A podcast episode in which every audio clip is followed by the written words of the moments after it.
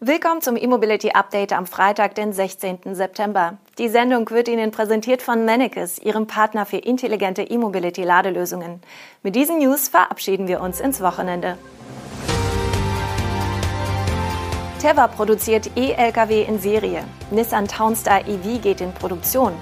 Tesla verschiebt Batterieproduktion in Grünheide. ADAC und Renault mit Leasing-Kooperation. Und in Zürich kommt die Müllabfuhr elektrisch.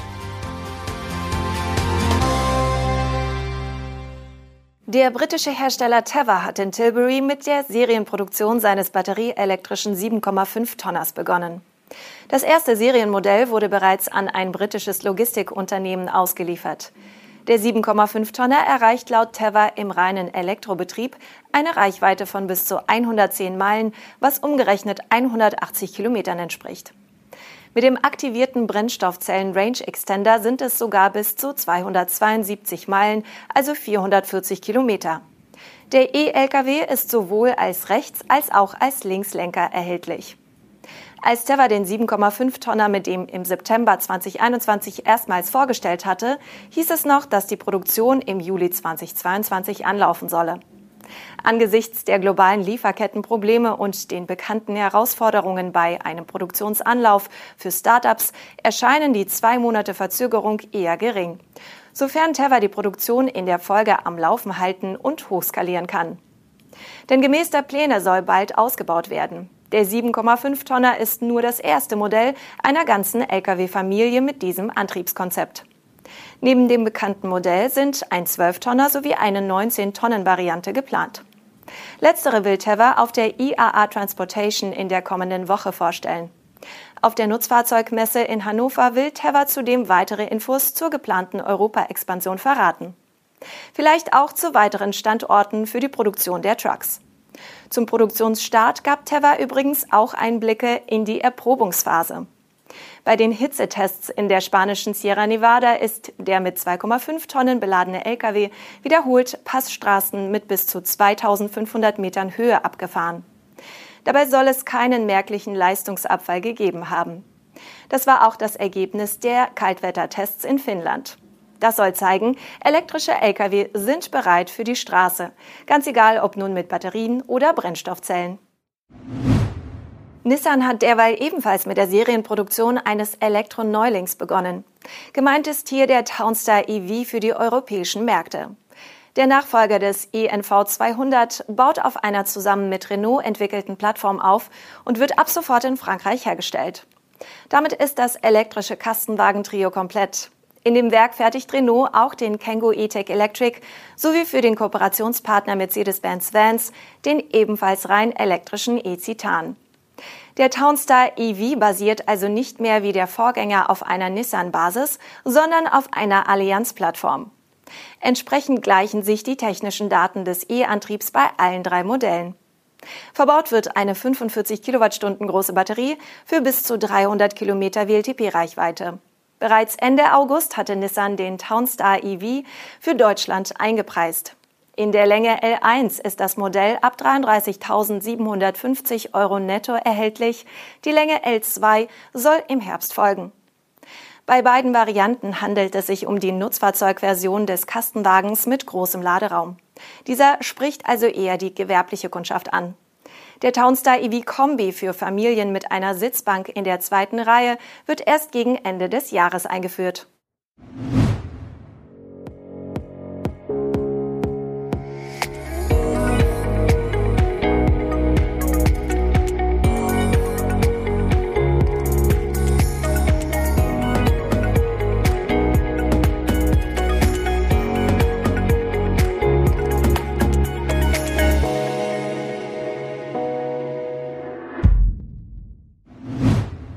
Tesla hat gerüchteweise seine Pläne für die Batterieproduktion in Grünheide verschoben.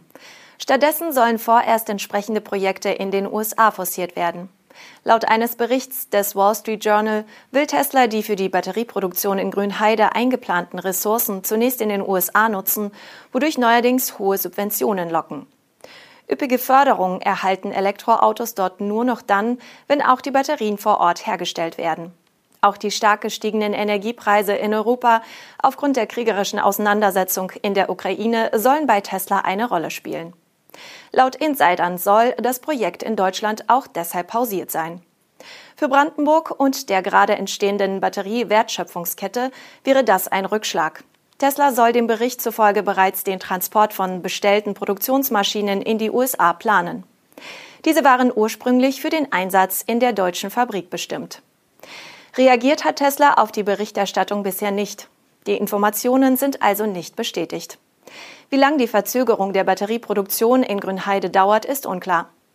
Zuletzt wurde nach einer Informationsveranstaltung zur Erweiterung des Werks in Grünheide gemutmaßt, dass die Batterieproduktion dort im ersten Quartal 2023 starten soll. Das Gebäude für die Batterieproduktion steht bereits. Derzeit läuft wohl der Innenausbau. Entsprechende Produktionsmaschinen wurden in Grünheide bisher aber noch nicht gesichtet. Ursprünglich sollte das Model Y aus Grünheide ab dem Produktionsstart mit den eigens hergestellten 4680er Batteriezellen und strukturellen Batteriepacks gebaut werden. Da solche Zellen am Markt noch nicht in ausreichenden Stückzahlen verfügbar sind und die eigene Produktion noch nicht lief, werden alle Model Y in Grünheide derzeit noch mit aus China zugelieferten Batteriepacks gebaut. Die ADAC SE und Renault Deutschland setzen ihre bekannte Leasing-Kooperation fort. Die beiden Firmen haben hierfür jedoch einen komplett neuen Rahmen geschaffen. Nach einer Null-Sterne-Bewertung der Crashtest-Organisation Euro NCAP für den Zoe hatte die ADAC SE ihre Kooperation mit Renault nämlich ausgesetzt. Die Fortsetzung umfasst nun den neuen Renault Megane E-Tech Electric, der bekanntlich in der aktuellen Generation nur noch als Elektroauto erhältlich ist. Der kompakte Renault Stromer ist zu Sonderkonditionen für ADAC-Mitglieder verfügbar. Die monatliche Leasingrate beginnt bei 299 Euro und gilt für die Variante mit der kleineren Batterie. Die Leasing-Sonderzahlung liegt bei 9.100 Euro, was bedeutet, dass der Kunde nach Abzug des 6.000 Euro Bundesanteils am Umweltbonus noch 3.100 Euro selbst tragen muss. Über die Laufzeit von 36 Monaten können insgesamt 30.000 Kilometer gefahren werden. Die genauen Konditionen für abweichende Versionen des Megane E-Tech Electric, etwa mit der 60 Kilowattstunden großen Batterie, gibt es nur als Angebot vom Händler. Und das auch nur bis zum 30. September. Und zum Schluss noch ein Blick in die Schweiz. Die Stadt Zürich will fast alle ihre konventionellen Stadtreinigungsfahrzeuge durch elektrische ersetzen. Der Stadtrat hat jetzt die Ersatzbeschaffung von 123 Nutz- und Kommunalfahrzeugen für die Stadtreinigung bewilligt. Dabei geht es um knapp 20 Millionen Franken für die Jahre 2023 bis 2030. Das sind umgerechnet rund 21 Millionen Euro. Das kommunale Unternehmen Entsorgung und Recycling Zürich wird nun bis 2030 einen Großteil der Fahrzeugflotte Schritt für Schritt ersetzen. Dabei geht es einerseits um Pkw und leichte Nutzfahrzeuge, darüber hinaus aber auch um Abfallsammel-Lkw und Spezialfahrzeuge wie Kehrsaugmaschinen sowie Fahrzeuge für den Winterdienst. Bis wann konkrete Ausschreibungen für die Beschaffung der einzelnen Fahrzeugklassen erfolgen sollen und welche konkreten Anforderungen an die Fahrzeuge gestellt werden, ist noch unklar. Die heutigen Diesel- und Benzinfahrzeuge sollen dabei wo immer möglich durch Elektrofahrzeuge ersetzt werden, mindestens aber zu 90 Prozent. Die gesamte Flotte der Stadtreinigung bestand in den Vorjahren aus 174 Fahrzeugen. Ziel ist, die Fahrzeugflotte bis 2030 auf rund 154 Fahrzeuge zu verkleinern.